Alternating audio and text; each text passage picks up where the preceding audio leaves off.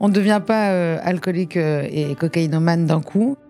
Il n'y a pas plus fort qu'un lien entre deux addicts. C'est ça ma plus grande ressource aujourd'hui, hein. c'est ma foi. Je suis passée de plus rien n'est possible à tout est possible. Je m'appelle Noémie Silberg, j'ai 41 ans, deux enfants, je suis veuve et je suis heureuse. Et oui, c'est possible. J'ai écrit un livre dans lequel je raconte la traversée de cette épreuve. J'explique que j'ai réussi à vivre après Marc grâce à mes ressources. Les ressources, c'est ce qui est en nous ou autour de nous et qui nous aide à surmonter une épreuve. S'identifier, se sentir moins seul, soutenu, compris, c'est ce qui fait du bien quand on traverse une épreuve. Les personnes que vous allez écouter raconter leur histoire, leur expérience, ont su en elles les ressources grâce auxquelles elles ont réussi à rebondir, à aller mieux, à se réinventer. Elles nous confient leur kit de survie, leurs outils, leurs clés, toutes ces petites choses concrètes, pratiques, souvent évidentes, parfois cocasses, qui leur ont permis de se relever, de vaincre, de combattre et de surmonter ce putain d'obstacle. Alors inspirez-vous et trouvez vos propres ressources. Bonne écoute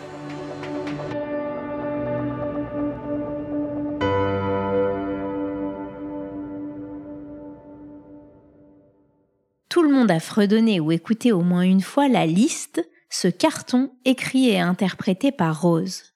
Keren, de son vrai prénom, est une charmante provocatrice excessive qui fuit l'ennui au profit de la nuit et qui cultive sa souffrance pour inspirer ses chansons. Elle s'enivre de son succès, mais surtout d'alcool pour se désinhiber, et de cocaïne pour entretenir cette illusion de puissance et de contrôle qui annihile ses doutes, ses complexes et ses démons. Elle s'enfonce dans une spirale infernale, elle alterne entre deux hospitalisations, sevrage et rechute, et pense ne jamais pouvoir en sortir. Elle cherche sans cesse la cause de ses souffrances et la solution à ses addictions. Une dernière épreuve pour la route, l'oncologue prend la place de l'addictologue et du psychologue pour soigner un cancer du sein. Si j'interviewe Rose aujourd'hui, c'est parce qu'elle est l'archétype de l'introspection et du rebond. Rose renaît de ses épreuves avec la ferme volonté de leur donner du sens.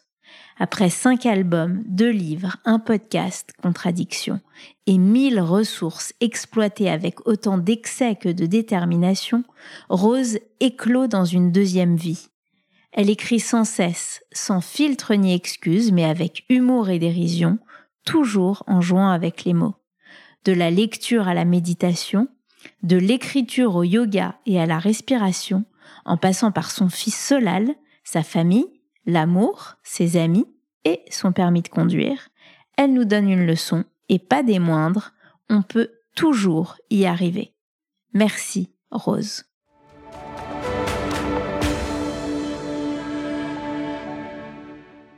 Merci Noémie pour cette intro euh, qui me plaît beaucoup, beaucoup, beaucoup, parce que c'est vrai que c'est mon surnom, c'est le phénix.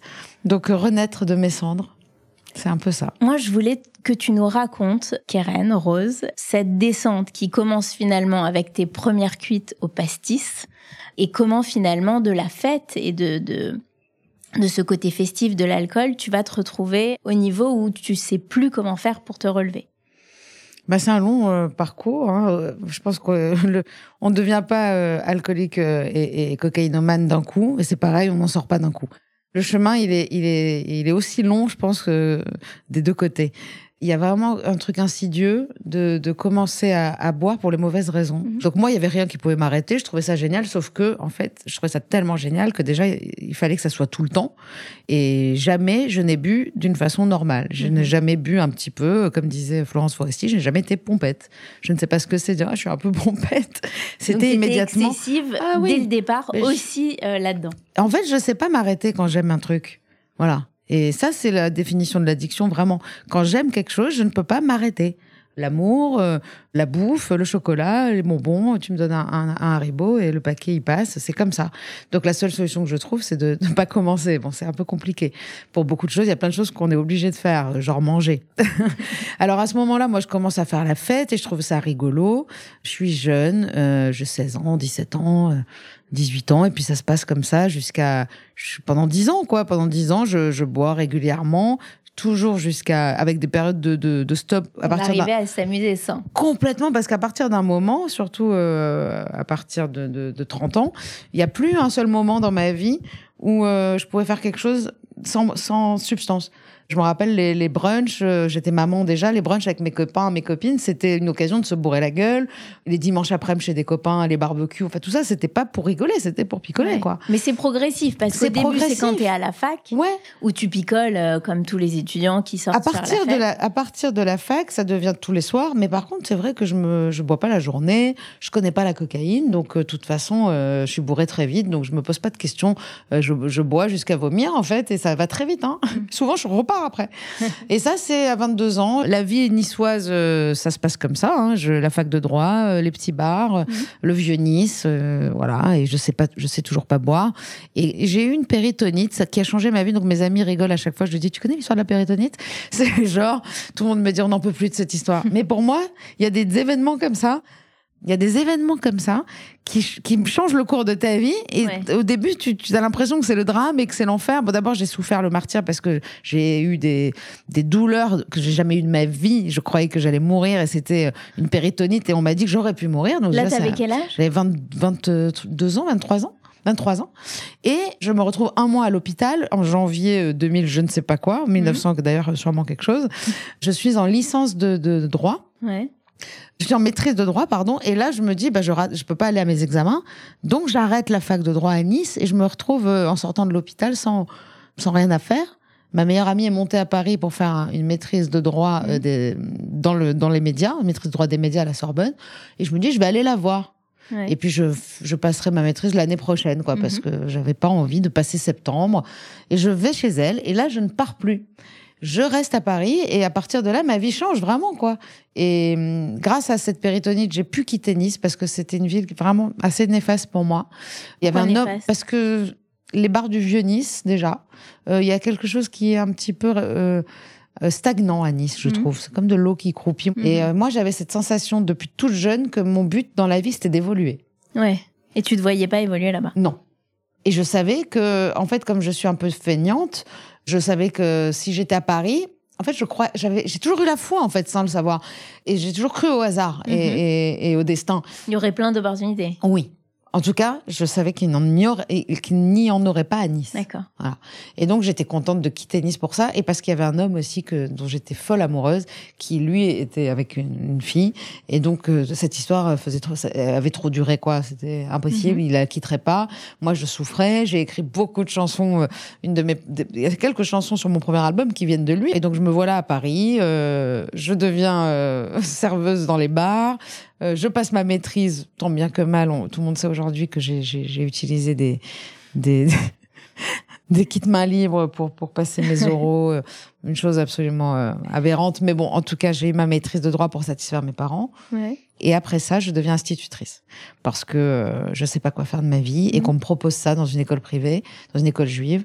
Et, je, et je prends en main une classe de CE2, CM1 Impressionnant ça aussi. Franchement, je crois que c'est le travail le plus difficile que j'ai eu à faire de ma vie. Durant ces deux années, j'étais en colocation avec un homme qui est venu de Nice aussi pour faire de la musique. En fait, nous nous, nous tombons amoureux. Nous décidons de, de vivre ensemble. C'est l'été. Je suis censée reprendre l'année d'après. Mmh. Et au moment où on déménage, on, on, rend notre appartement, eh bien, il décide de, de mettre fin unilatéralement à cette, à cette idylle. Et là, j'écris la liste. Voilà. Et hum, je prends un appartement de 17 mètres carrés et je décide de ne pas du tout reprendre mon travail, euh, mon métier d'institutrice, qui pour moi n'est pas mon métier. Je le sais. Donc il me fait souffrir. Euh, en fait, petit à petit, j'apprends tout ce que je ne veux pas. En écrivant? En écrivant. Et donc j'écris des chansons et j'ai en cinq titres à peu près. Euh, j'avais écrit Julien, une chanson qui qui est sur mon premier album, qui était pour pour lui donc la liste et Ciao Bella. Et donc euh, ma meilleure amie qui commence à travailler dans la musique me dit écoute, on va essayer au moins pendant six mois à fond d'essayer de faire de, toi quelque chose. On va, on va enregistrer. Elle me, elle me, elle me coach en fait. Donc avec un copain de Nice, on enregistre des maquettes. Euh, elle, elle fait faire des CD. On les donne dans les bars le soir, euh, euh au Baron, partout on sort. Et à côté de ça, on fait la fête, on fait la fête, on fait la fête. Voilà. Et je suis tout le temps bourré. Et parfois, je prends la guitare et je vais chanter des chansons. Notamment un soir où Paris Première est au Paris Paris, qui était un bar, une boîte de nuit, bar salle concert extraordinaire. C'était génial. Il y avait des concerts tous les soirs. Et là, il y a Paris dernière qui, qui est en train de, de faire une- leur émission comme d'habitude avec euh, Tadei. Et ils sont en train de, de poser des questions à Madame Pipi. Et puis moi, je débarque et je dis, bah attends, euh, j'avais ma guitare sur le dos parce que j'avais fait un petit concert avant. Ouais. Et je viens donc après au Paris Paris avec ma guitare. Et là, je vais voir Tadei. Je lui dis, attends, moi, je peux te jouer des trucs. J'étais ivre morte, bien sûr. Et, et là, on fait. Je fais ma première télé en fait. Le samedi soir même, ça passe. On est tous là. J'ai des potes à moi qui sont venus monter une armoire Ikea, qui sont là et on regarde Tadei et on hurle en disant mais putain mais c'est toi à la télé et tout. mais hein, une histoire de fou.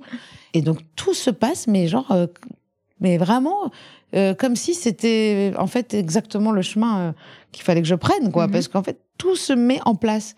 Tout Johanna fait écouter ma- mes disques à, à sa boss qui me signe en fait en édition et en fait je commence à avoir deux maisons de disques qui veulent me signer. Donc euh, l'éditeur c'est fait. Là il y a deux maisons de disques on fait on fait monter les enchères. Enfin c'est une histoire de fou alors que je sais pas trois semaines avant j'avais rien. Ouais, Voilà. c'est un petit miracle Voilà. qui te tombe dessus. Mais là, sauf que tout s'enchaîne. Et à partir de là, six Donc mois après, je vite. sors mon disque. Ouais, euh, je fais les premières parties d'Alain Souchon alors que j'ai pas du tout euh, de disque encore. J'ai que oui, j'écris. que quelques chansons. Oui, et j'écris le reste des chansons justement parce que parce qu'il faut euh, Il faut écrire. parce qu'il faut écrire. Mais tu vois là, c'est les premières ressources. C'est-à-dire que vraiment, il faut savoir que à partir du moment où Julien me quitte, je j'ai j'ai 20, euh, 25 ans. Mhm. Je vois tous mes amis qui ont fait des, des, des masters, des... ils savent tous ce qu'ils veulent faire, quoi. Surtout, notamment ma meilleure amie qui sait exactement ce qu'elle veut faire. Et je vois euh, euh, ma sœur qui va habiter à Londres avec son mec, qui va peut-être se marier. Je vois toutes mes amies qui commencent à gagner vraiment leur vie, qui sont juristes, qui sont avocates. Et moi, en fait, j'ai perdu, j'ai raté mon bac. J'ai perdu un an en Israël. Euh, j'ai perdu un an avec ma péritonite. Euh, j'ai fait un an d'institutrice. Donc j'ai quatre ans où mes copines ont, Ouais. ont avancé. Moi, j'ai essayé des choses, quoi. Oui, donc tu te sens quand même en marge. Ah, Tu- mais c'est-à-dire que quand on pose la question euh, qu'est-ce que tu veux faire plus tard, je suis euh, depuis tout le temps, je suis sous la table. Ouais. Et en fait, c'est ce septembre-là où je me retrouve dans un 17 mètres carrés où je, mes parents ils se disent mais allez monter à Paris pour faire quoi en fait? Euh, Je veux plus faire de droit, j'ai plus de mec. Et vraiment, j'ai vraiment cette sensation-là d'avoir déjà raté ma vie. Alors maintenant, j'ai compris que j'étais jeune et que c'était fou de penser ça. Mais à ce moment-là, je vais extrêmement mal. Il faut voir les chansons du premier album. Quand on entend Julien, euh, je parle de deuil, de linceul. On parle de genre, je, pour moi, je sais. Ah oui. Mais il y avait une chanson euh, qui s'appelait Je sais plus, qui était la chanson cachée du premier album, qui, qui dit Je sais plus si je veux mourir ou si je veux croire toutes ces conneries que je me raconte pour dormir et sortir de mon lit. Je sais plus si c'est normal d'avoir le cœur toujours trop haut qui se soulève dans mes entrailles et bousille mon cerveau. Je sais plus si je rêve encore et si mes songes même me sont morts. Après, je dis même si je voudrais encore un enfant. Enfin, je- je- vraiment, pour moi, ma vie est terminée. Ouais. Et là, c'est la première fois déjà où tout Que t'as pas de but, en fait. Rien. Mais T'as je- j'en ai jamais eu. hein. Je crois que les objectifs, c'est vraiment pas mon truc. J'ai des rebonds qui, en fait, deviennent mes objectifs. Ça veut dire, mon objectif, c'est d'aller bien. Mon objectif, c'est de sortir la tête de l'eau. Voilà. Vraiment, hein, il y a ce truc-là. On peut pas aller toucher le, le- le- le- le ciel si on ne donne pas un coup de pied au fond de la piscine, ça, c'est sûr. Mais donc, ça te fait, ce, ce succès qui finalement vient hyper vite te fait du bien? Ah oui, euh, à partir bah, là, de toute façon, c'est c'est l'année des bonnes nouvelles. C'est-à-dire que tous les jours, on m'appelle pour me dire, euh, tu as vendu tant d'albums, tu vas chez Drucker, mon mec qui revient, on, on, on réhabite ensemble, il me demande en mariage. Moi, je commence à faire les- des vrais concerts. euh, je pars. en- bon, là, à partir de là, je sors mon album. Il marche pas tout de suite, mais Johanna et moi, ma meilleure amie, euh, on se dit non. Nous, on avait prévu de vendre un million d'albums, on va vendre un million d'albums, mais on y croit vraiment comme des gamines. Et en fait, ça prend comme ça, euh, entre un taratata, euh, une télé Daniela Lombroso, euh, la nuit de la chanson française, euh, deux trois trucs en même temps. En fait, c'est une espèce de synergie. Hmm. Ça qui est important, c'est pas de faire des choses éparpillées. Je pense qu'il faut réunir Ouais. tout au bon moment. Et c'est ça la ressource, c'est l'opportunité. Oui, parce que de la même manière que quand tu vas mal, ça amène toutes les, toutes les choses qui vont mal, et ben c'est à l'inverse aussi. Et quand ça va bien, ça amène d'autres choses qui vont bien. Exactement. Ouais, c'est l'effet de domino qu'il faut tout de Oui. suite stopper dans le mauvais sens. Oui. Et c'est la loi des séries. Ouais. Et la loi des séries, euh, il faut aussi. C'est pas la vie, c'est pas des, des, des opportunités. C'est de choisir le moment opportun de toutes les opportunités. Parce que les opportunités, il y en a plein tout le temps. Mais je veux dire, le moment opportun, c'est pas la même chose. il y a des opportunités, mais à un moment donné, il y a ce moment Mhm. opportun où tu te dis c'est maintenant. Mais je me je le dis pas concrètement. Mais Ouais. c'est là que je me relève, c'est là que je fais les choses, c'est là que je fais la chanson qu'il faut au bon moment avec les bonnes personnes. Et j'ai aussi cette euh, ressource incroyable qui est euh, de choisir les gens qui m'entourent. Mhm. Euh, ça, c'est mon don. Mon don, c'est de m'allier, de m'associer à des gens. Euh, c'est mon don, c'est de savoir que seul je ne peux pas.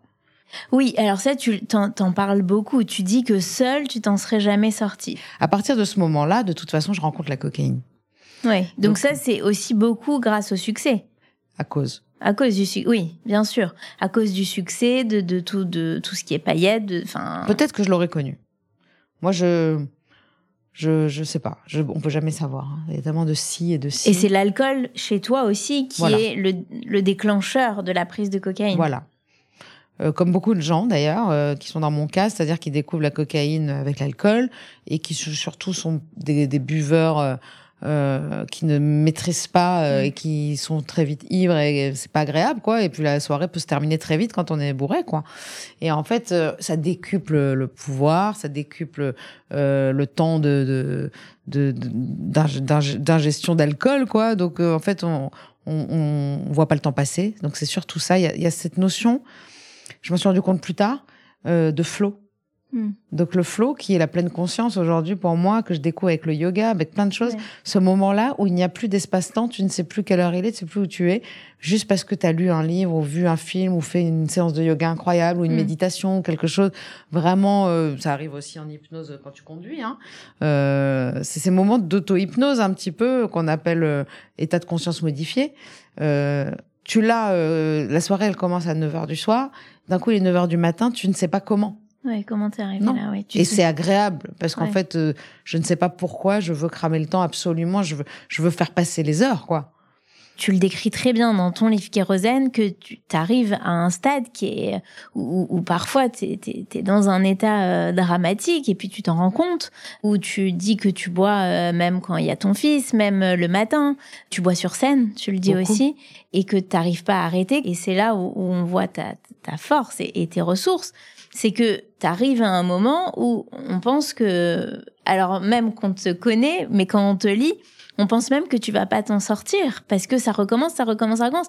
Et finalement, et moi, c'est c'est ça que je trouve formidable, c'est que des gens qui sont dans cette situation pour ce type d'addiction ou pour d'autres, euh, face à d'autres épreuves, souvent, quand on est au fond, au fond, au fond du seau, on se dit jamais je vais sortir la tête de l'eau. Il faut savoir ça. C'est important de dire aux gens. euh, moi, c'est la dépression vraiment qui, qui m'a tuée. Donc, ça a été induit par les par les toxiques et, plein d'autres choses. Hein.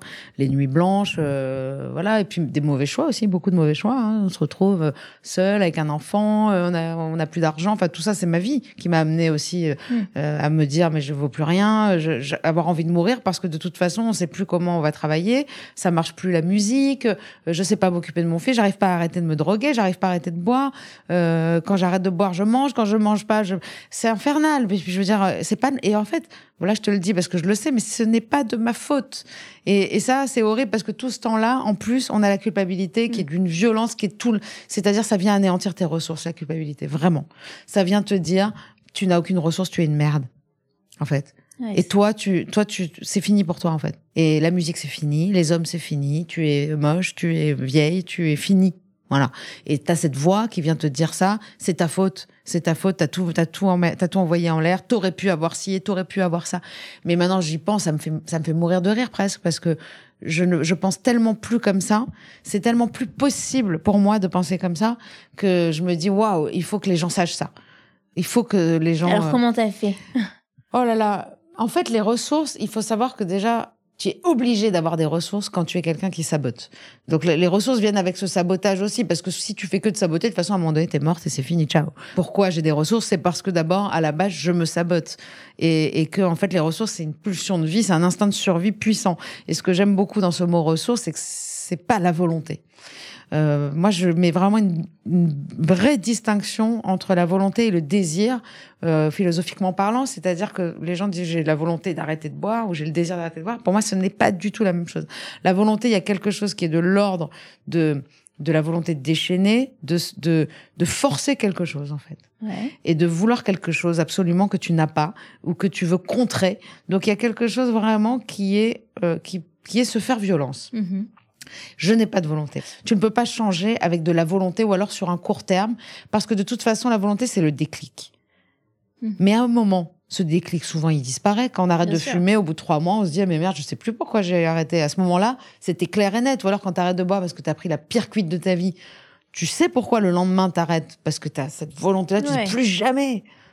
Oui. Non. Tu l'as pas de la même manière Voilà. tout le temps. Par Et ça contre, me le nuit. désir Hmm.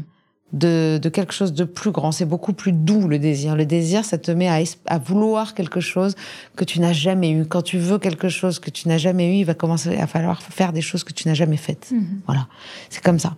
Il faut faire des choses que tu n'as jamais fait. Et tu sais comment tu t'es rendu compte de ça? Je me suis rendu compte de ça en allant au narcotique anonyme déjà parce que j'ai appris que c'était pas une c'était pas de ma faute et que c'était une maladie. Euh, Qu'en fait il fallait s'en remettre à quelque chose de plus grand. Ouais. Donc euh, parfois de se dire euh, seul je ne peux pas. Donc euh, soit je m'en remets à, à justement ce désir puissant, par exemple une puissance supérieure à toi en fait, qui peut être Dieu, qui peut être le groupe, qui peut être ton parrain parce qu'il y a des, des- un système Ouais. de parrainage, de sponsor, Ouais. euh, et qui ou alors ça peut être ce désir puissant de liberté. Euh, En fait c'est aussi le désir, tu vois quand on met des photos de, de, de, de- sur le frigo de gens minces, Mhm. ça peut plus marcher à la limite que de se mettre la photo de soi grosse quoi en Ouais. disant regarde comment t'es grosse. Yes. Ça marche pas, ça. En fait, il faut, il faut un idéal. Il faut, il faut désirer quelque chose que tu n'as pas et te dire voilà, moi, c'est, c'est ça que je veux. Je veux être libre. Et, moi, ce que j'avais en tête, ce qu'on m'a tout de suite dit, c'est ce que, c'est les promesses que, que l'abstinence t'apporte. C'est de ne plus penser à consommer, quoi. Et, Mhm. et- et je ne voulais pas arrêter. C'est horrible d'arrêter et de dire je, ah, je bois pas aujourd'hui encore, j'ai pas bu, ah, j'ai pas bu. Euh, c'est, tu peux pas tenir toute une vie comme ça. Moi, je préfère mourir. Euh, ce que je veux, c'est ne pas y penser. Tu Bien vois, la clope, là, je commence à ne pas y penser. J'y pense deux fois par jour. Ça commence à être un kiff, vraiment. Ouais. Parce que c'est ça que je veux. C'est pas de pas fumer. C'est je veux me sentir comme si je n'avais jamais fumé. Je veux me sentir libre. Et je n'ai pas la volonté d'arrêter de fumer. J'ai la volonté, j'ai le désir d'être non fumeuse. Et donc ça, c'est les groupes de parole qui t'ont fait prendre conscience Bien de sûr, mais c'est au quotidien. ça. un Ça, a été hyper euh, utile Ah mais c'est un travail incroyable, ça s'appelle le programme des, le- en 12 étapes qui est connu dans le monde entier. Il y a des groupes euh, là à l'instant où je te parle, il y a des millions de groupes, des milliers de groupes dans le monde entier, tu vas n'importe où. Voilà, ce sont des gens qui te comprennent, qui t'aident et un système de parrainage, il n'y a pas plus plus fort qu'un lien entre deux addicts en Ouais. fait. Voilà. Et c'est l'identification qui fonctionne. Et c'est justement le fait de vouloir ce que d'autres ont. Donc ça, c'est un attrait plus que de la volonté. Tu vois des gens qui te racontent leur histoire et qui te disent moi j'avais une pompe dans le bras, je suis arrivée, j'étais garde du Nord à Stalingrad, j'étais à Stalingrad en train de m'injecter euh, des trucs, j'avais pas de toit, j'avais j'avais perdu la garde de mon fils. Une femme qui te raconte ça et qu'aujourd'hui tu la vois, qui est Mm. belle, resplendissante, qui est heureuse, qui a récupéré son fils et tout, tu te Tu dis sais bah, ça veut dire que c'est possible. Bien sûr. Donc ça, ça a été pour moi ma ressource principale, ça a été ça. Et ça l'est toujours. Parce que c'est un programme, peu importe si tu mets en pratique, tu, vas en réunion ou, où tu travailles ce programme qui est en 12 étapes, tu travailles tes étapes. C'est un programme spirituel qui est censé t'amener jusqu'à l'éveil. Voilà. Ouais. Et la personne qui a créé ça, c'est quelqu'un qui a atteint l'éveil et, et qui a créé ce programme en discutant avec Carl Gustav Jung. Euh, donc, c'est-à-dire qu'on est sur un, un truc énormissime. Euh, c'est quand même un des plus grands médecins qui ait jamais eu, Jung, et qui était ami avec Freud et qui justement s'est séparé de Freud à un moment parce qu'ils n'étaient pas d'accord sur, sur ce truc-là que l'éveil spirituel, euh, il, a- il, a- il était plus mystique, quoi, Jung. Il avait ce côté-là, il parlait de synchronicité, d'éveil spirituel. Et moi, tout ça, ça m'attire beaucoup depuis longtemps. Je suis dans une quête spirituelle et les addicts sont vraiment des, des gens qui sont en quête spirituelle Ouais. et qui ont des mauvais outils. Et souvent, quand ils arrêtent de consommer, ils se mettent en vraie quête, quoi. Et en fait, la quête spirituelle, c'est la quête de soi. Euh, il faut élaguer, élaguer, enlever les masques. Mais tout ça, en fait, je, je ne serais jamais arrivé à ce que je, je- ce dont je te parle là, si j'avais pas été d'abord une pauvre fille dans les toilettes qui fait des traces sur un, Ouais, sur sûr. une cuvette de toilette avec des gens euh, et qui sait pas qui est Spinoza. Euh, Je veux pas dire que c'est, il faut savoir qui est Spinoza, mais ce que je veux te dire, c'est que je, ne- je ne me reconnais pas. Et je ne renie pas, par contre, hein, attention, je renie pas. Pour moi, je ne regrette rien, mais jamais, Mhm.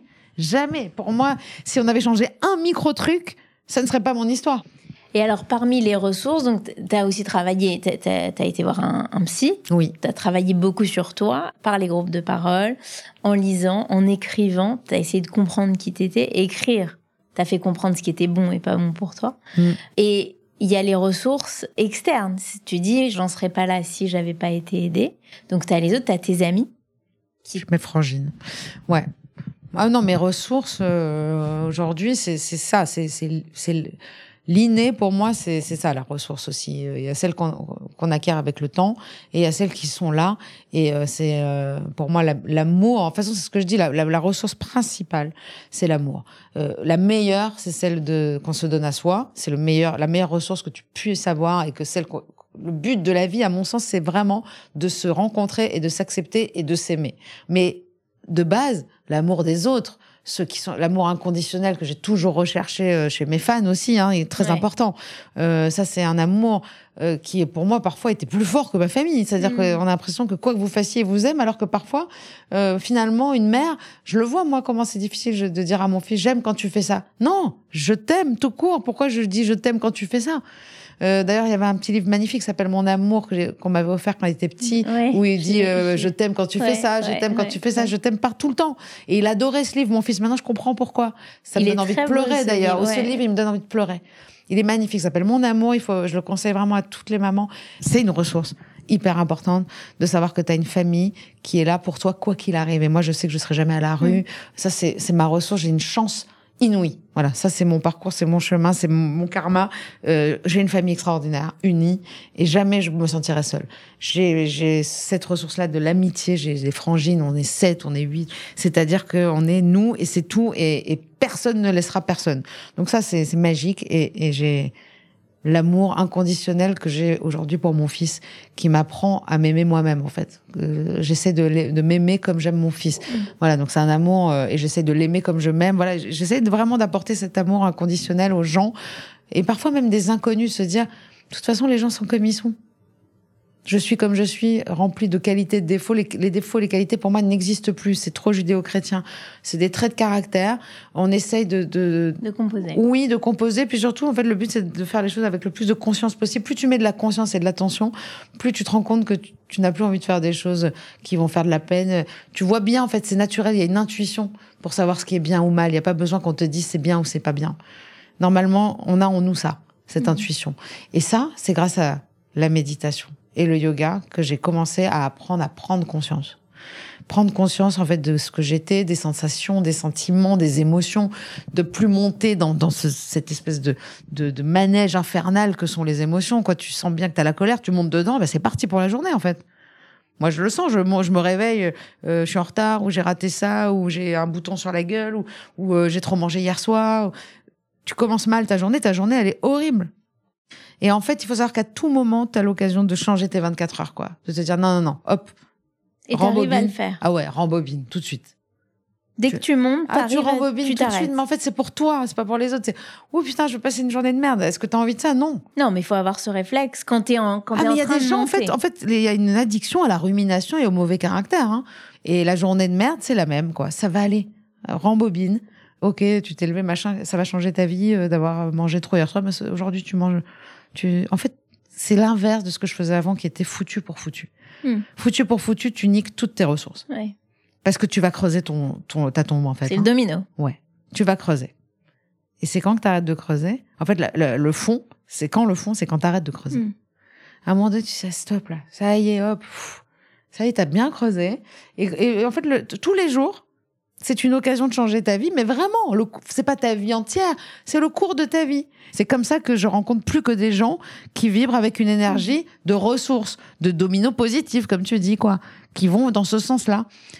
Et ça veut pas dire qu'il m'arrive que des trucs bien, parce que moi je suis seule, euh, j'ai pas de métier certain, euh, j'ai 45 ans, euh, j'ai pas acheté une maison, euh, je vends plus de disques, euh, je pourrais être au fond du trou en fait. C'est une question de d'avoir en soi, dans sa tête et dans son ventre et dans son cœur, la foi que ça va aller.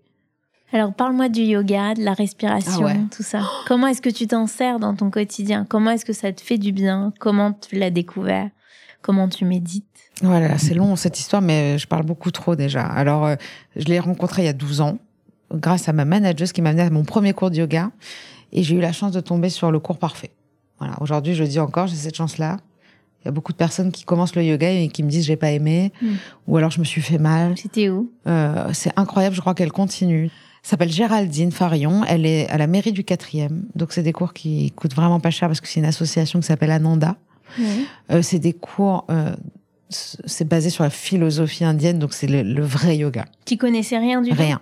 Et je suis tombée sur cette, cette femme est incroyable. Et donc je, je, je découvre ce cours-là. Six mois après, je suis enceinte. Donc euh, c'est fabuleux parce que j'apprends le yoga enceinte et cette femme-là m'aide à, à vivre ma grossesse Ouais. d'une façon incroyable. Moi, j'ai associé le yoga, la grossesse euh, et, et- et l'abstinence euh, comme un, îlot de, de paix, quoi, euh, qui était à part, voilà, à part une dans ma vie. grâce. Ouais, c'était un moment de grâce. C'était neuf mois de grâce, Mm. vraiment, vraiment. Malheureusement, la vie a repris son cours derrière et le yoga est toujours revenu des périodes où j'arrêtais de consommer. Mais en fait, pendant que je consommais, c'était hyper dur de se connecter à son corps et tout. On est tellement coupable Ouais. et on n'est tellement pas là-dedans parce que le yoga, c'est énormément de gratitude. Mm. Vraiment, c'est ce mot que les gens supportent pas. Mais en fait, quand tu pratiques le yoga, tu as une gratitude pour ce- cette pratique qui est telle que tu peux que être heureuse de dérouler ton tapis, quoi. C'est pas un sport où tu dis putain, faut que j'aille courir, mais après t'es bien. Non, là t'es bien tout de suite, en fait. Moi, j'ai jamais, je me dis jamais merde, faut que je fasse mon yoga, jamais.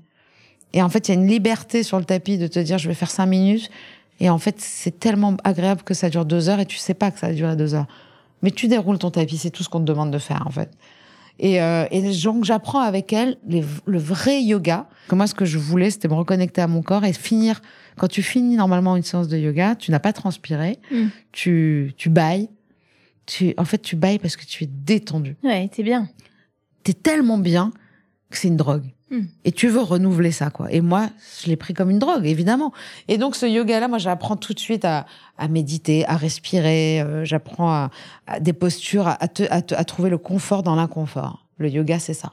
Et le yoga, à la base, ça vient de yuj, euh, euh, Y-U-G. Ça veut dire union. C'est l'union de la terre et du ciel, c'est l'union du corps et de la tête, c'est l'union du souffle et de la matière, c'est l'union de tout ce qu'on n'unit pas à la base, quoi.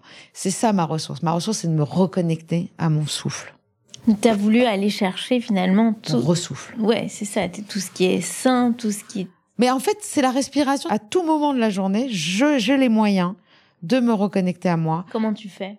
Stop, tu arrêtes, tu fermes les yeux, tu te mets un truc dans les oreilles, une musique, ou si tu as les moyens de t'isoler, tu t'isoles. Tu fermes tes yeux, tu t'assois, tu respires pendant cinq minutes, et puis c'est tout. Tu respires en sentant ton souffle monter dans ta colonne vertébrale, euh, remplir euh, d'abord l'abdomen, après ouvrir tes côtes, ouvrir ta cage thoracique, expire, tu vides ton ventre, tu abaisses ton, ta cage thoracique et tu resserres tes côtes. Voilà. Apprendre cette respiration yogique, il y a plein de tutos YouTube. La respiration yogique, c'est à trois niveaux. Les bébés la font et nous, on ne sait plus la faire. C'est ventre, torse, côte. Et pour expirer, c'est ventre, torse, côte. Et en fait, les côtes resserrent à la fin comme ça. Et ou alors, on peut se concentrer juste sur l'air qui rentre, qui sort par les narines.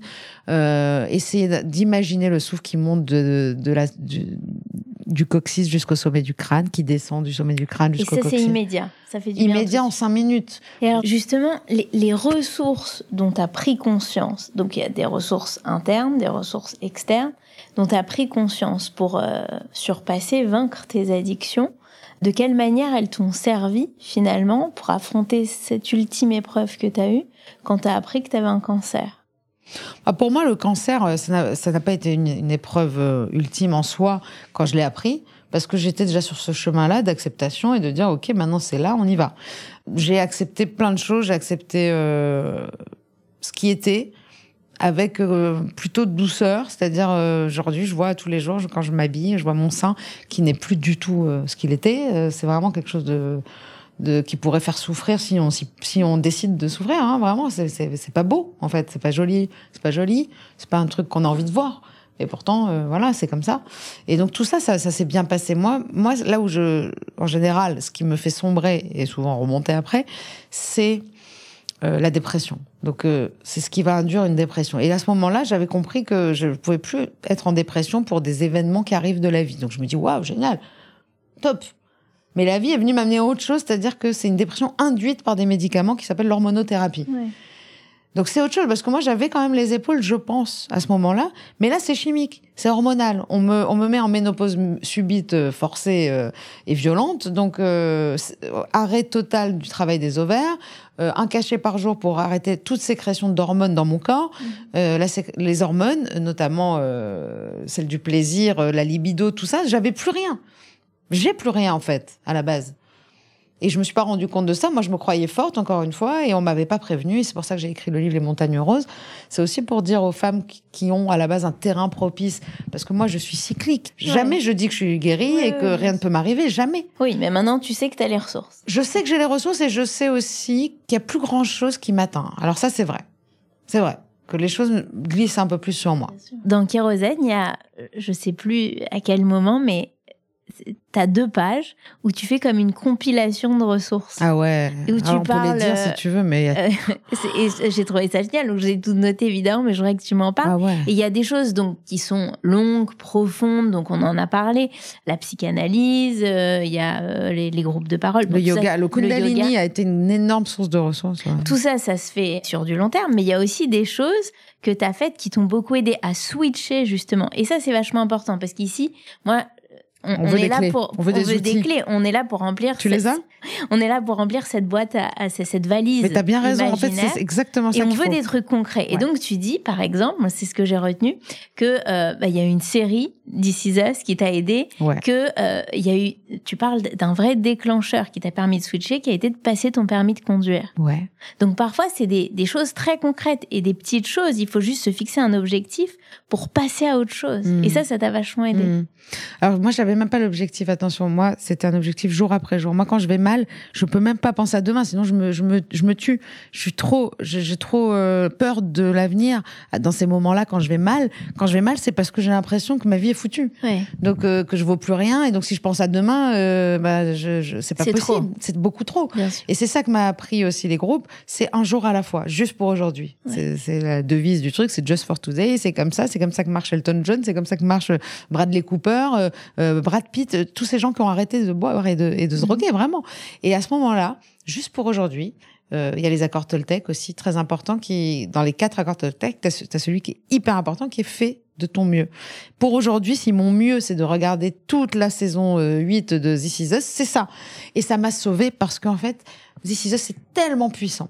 Ça m'a permis déjà de pleurer tellement, de me laver tellement. Quand je vais mal, au moins tu pleures et tu te vides. Ce que tu disais euh, le permis, c'était toute la journée, je fais des QCM. Donc moi, c'était même pas passé. C'est pas la, la- la conduite, ça, ça commençait à aller mieux à ce moment-là. Ça, c'était en 2016. Ça, c'était très dur, très très dur. Avant que j'arrête tout, en 2017. Mais 2016 a a été une année mais horrible, entrecoupée de d'arrêts et de rechutes, de Ouais. ça a été, tu l'as bien dit, hein, entre deux hospitalisations et tout. Mais là, je me focalisais tous les jours. Je faisais, je sais pas combien de QCM de, de code. Voilà. Donc c'était mon code, mon code, mon code, mon code. Et puis après, ça allait, un peu- je commençais à aller mieux. Et donc ça a été le, le- la conduite, la conduite, la conduite, la conduite. Et puis après, je dis, ah bah tiens, je vais, j'ai rencontré un homme, je vais écrire un album. Et puis je vais arrêter de consommer. Et puis je vais écrire un livre. Et en fait, c'est, tu vois, et c'est pour ça qu'il faut commencer par quelque chose. Comment on passe de ça à ce que je suis aujourd'hui? Comment? Ouais.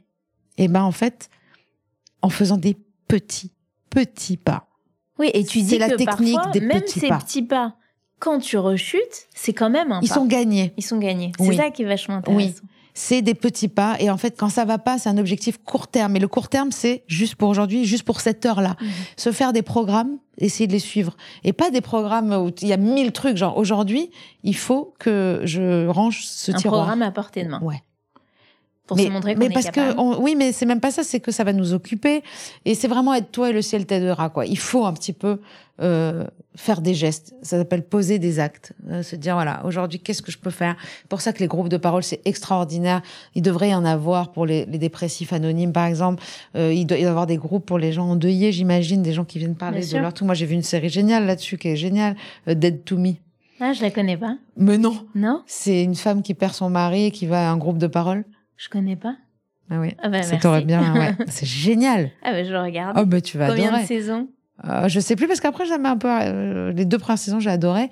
Et en fait, t'as besoin de, de, de parler, puis surtout, ça te fait, ça te fait un, un objectif pour la journée. Ouais. Aujourd'hui, je ne peux rien faire de mieux que d'aller à cette réunion. Aujourd'hui, je ne peux rien faire de mieux que regarder cette série. Donc, il faut quand même être bienveillant et tolérant avec soi-même et accepter ça. Mais, mais de toute façon, c'est le plus dur. Mais si au début, il faut prendre des médicaments, toi, t'as pas eu à prendre des médicaments? Non. C'est une merveille, ça. Mais en tout cas, faut pas hésiter à donner un petit coup de pouce chimiquement parce que souvent ce voile là il se lève pas tout seul et, grâce moi ça a toujours été grâce aux antidépresseurs que j'ai pu enclencher les premiers pas Ouais. et j'ai jamais enclenché les premiers pas sans il faut que le savoir hein, c'est un fait Faut pas, oui, il faut pas hésiter à demander Non, de l'aide, en fait.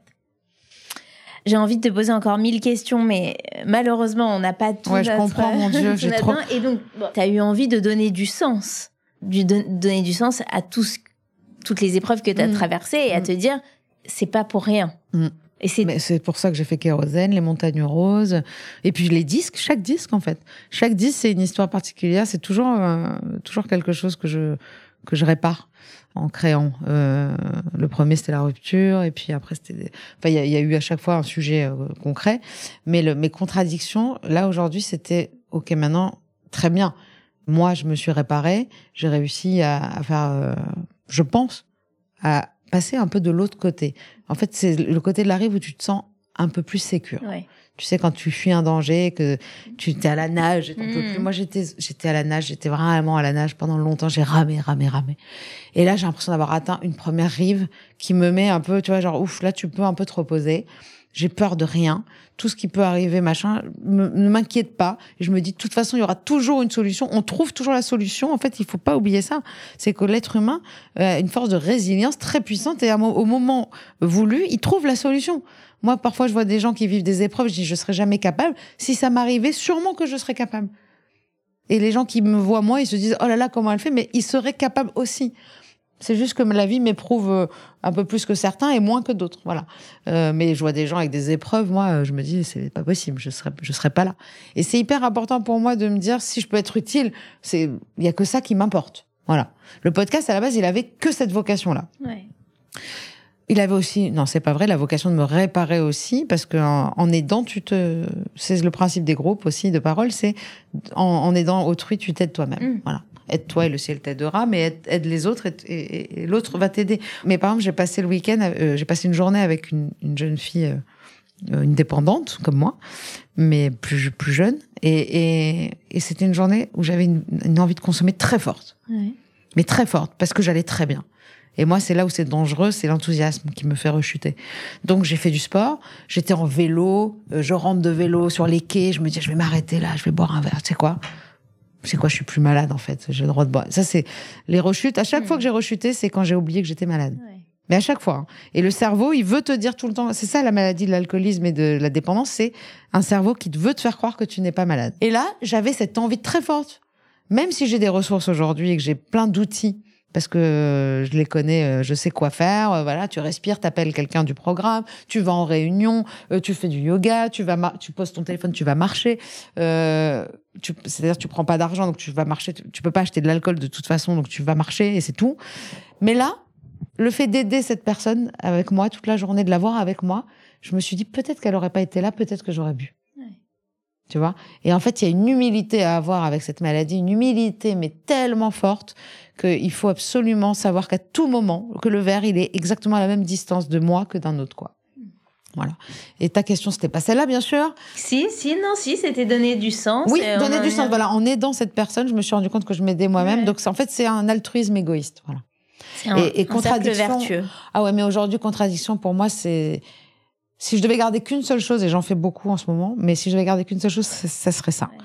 Mais euh, en plus grand. J'aimerais que ça soit une émission euh, de radio. J'aimerais aussi euh, joindre l'utile à l'agréable, c'est-à-dire que le podcast, tu le sais, euh, l'économie du podcast, Mm. elle est très compliquée pour l'instant. Donc ça reste une passion, ça reste une vitrine aussi. C'est super pour ça.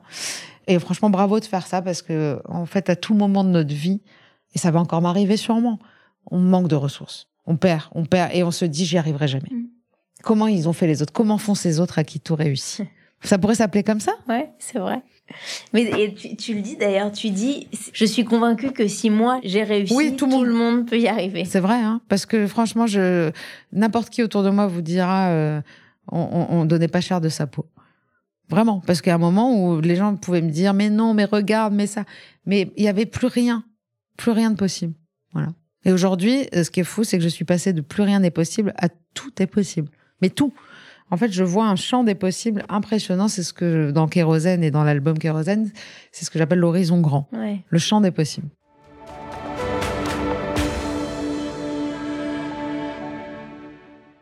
On passe au questionnaire ressources. Avec plaisir. Alors, est-ce que tu as un lieu euh, qui soit réel ou imaginaire qui représente la sérénité? Ouais, c'est vraiment des endroits comme ça, très ombragés, avec de l'eau glacée et de l'eau douce. Voilà, moi je suis très eau douce, donc c'est une, chute d'eau en Corse où je me baigne. Où je suis d'ailleurs la seule à me baigner parce que c'est vraiment glacé, les gens n'aiment pas trop. Euh, quel est ton mantra? Waouh, c'est juste pour aujourd'hui. T'as un objet qui, qui te donne de la force ou qui est comme un objet porte-bonheur? J'ai des pierres, moi mais j'ai arrêté de les prendre. Enfin, j'essaie d'arrêter d'être superstitieuse. À un moment donné, j'ai l'impression que si je sortais pas avec telle ou telle pierre, il allait se passer des, mm. trucs pas cool. Mais euh, par exemple, je suis pas du tout matérialiste, donc j'ai pas des objets, mais j'ai des, mes livres. Par exemple, tu peux me prendre tout ce que tu veux, mais les livres que j'ai lus et cornés, et mm. j'écris sur tous les livres que je lis. Moi, j'écris plein de trucs. Ouais, ouais, c'est une catastrophe. Je massacre les livres. Euh, mon tapis de yoga. Ouais, voilà, c'est des choses, euh, c'est des valeurs sentimentales. Mm. En tout cas, j'ai pas de choses qui ont une valeur matérielle qui m'importe. Et ça aussi, ça fait Ma guitare. Est-ce que tu as une référence culturelle ressource? En Je sais que tu en as plein. C'est Spinoza. Spinoza. Ouais. C'est ça culturel que tu voulais mmh, dire? Ouais, ouais, c'est Spinoza. Pour moi, c'est ça m'a ça m'a changé la vie. Mais après, c'est quand même euh, Frédéric Lenoir qui m'a amené à Spinoza, donc c'est quand même pas rien. C'est le livre Le miracle Spinoza, parce que Spinoza, on peut pas le lire. Euh, l'éthique, c'est tu peux le lire, mais c'est trop difficile d'accès. Donc il faut lire des des, des, auteurs qui qui vont nous voilà. Et donc il y, a, Frédéric Lenoir qui est un excellent vulgarisateur, mmh. et après Bruno euh, Giuliani qui m'a vraiment euh, voilà, ce genre de choses. Est-ce que tu as fait une rencontre Je crois que je connais la réponse. Est-ce que tu as fait une rencontre marquante dans tout ce, tout ce chemin et, que, que tu as parcouru, et notamment dans, dans, cette descente? Dieu? C'est ça que t'attendais? Non, c'était pas ça, mais la réponse me va bien. Non, non, je me suis trouvée Non, je pensais à Sophia. Ah, Sophie. Ah, c'est Sophie, je croyais que c'était Sophia. Oui, Sophia dans le livre. Oui, dans le livre. De toute façon, ouais, je, pour moi, j'y pense même plus parce que ça fait tellement partie de moi euh, et de mon chemin que, que ces gens qui, qui, ont jalonné mon chemin, c'est mon chemin. Donc c'est c'est moi. Mais en fait, tout ça euh, m'a amené à moi, en fait. Mm. Donc euh, j'aurais pu te dire, j'ai trouvé la, la, lumière et donc quelque part Dieu, parce que je ne sais pas comment dire autrement. C'est-à-dire une puissance très forte qui m'anime et qui me permet moi en tout cas de lever les yeux au ciel, de me connecter à la nature ou de ou de prier. Et moi aujourd'hui, je me rends compte que ça ça fait un bien de de fou de prier, de demander des choses et de remercier le ciel pour ce qu'on a déjà.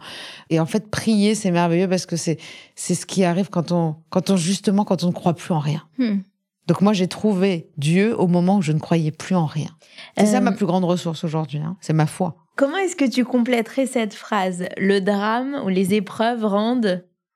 Le drame rend conscient. Ouais, je pense qu'on prend conscience de soi, ouais. Alors là, pour le coup, tu nous as répondu. Donc si c'était à refaire, évidemment, tu je déferais tout. pareil. je le dis dans Kérosène. Si c'était à refaire, je déferais tout pareil.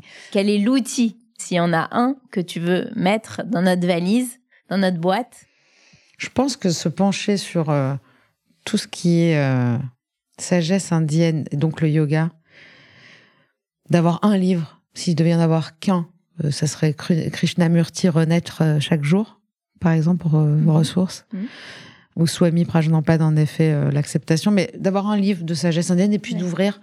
Et de, on adore aujourd'hui les citations, on en mhm. prend, on a l'impression que c'est des mantras, et c'est vrai, on dit, oh, c'est exactement ça. Mais en fait, au lieu de les, les, prendre et les envoyer à tout le monde en disant, oh, regarde comme c'est génial, prends-la, lis-la, et essaye toute la journée de l'appliquer. Et ma dernière question, est-ce que tu as une chanson ressource? J'avais une chanson ressource, mais qui est très triste et qui me permettait de pleurer énormément. C'est parce que moi, elle me rend triste et qu'elle me fait pleurer. Et du coup, j'avais l'impression que je faisais un reset, quoi. Donc c'était Little Girl Blue de Janis Joplin. Elle me fait pleurer. J'ai l'impression que c'est une petite fille sur un trottoir comme ça qui, qui c'est comme si en fait elle me fait redevenir petite fille quoi. Tu peux nous la fredonner? Sit there, count your fingers. What else? What else is there to do? Oh, you feel. And I know you ain't got no reasons to go on. And I know you feel what you must be through. Voilà, c'est Janice et j'ai un accent pourri. Merci beaucoup. Merci Noémie. Merci Rose. Sit there.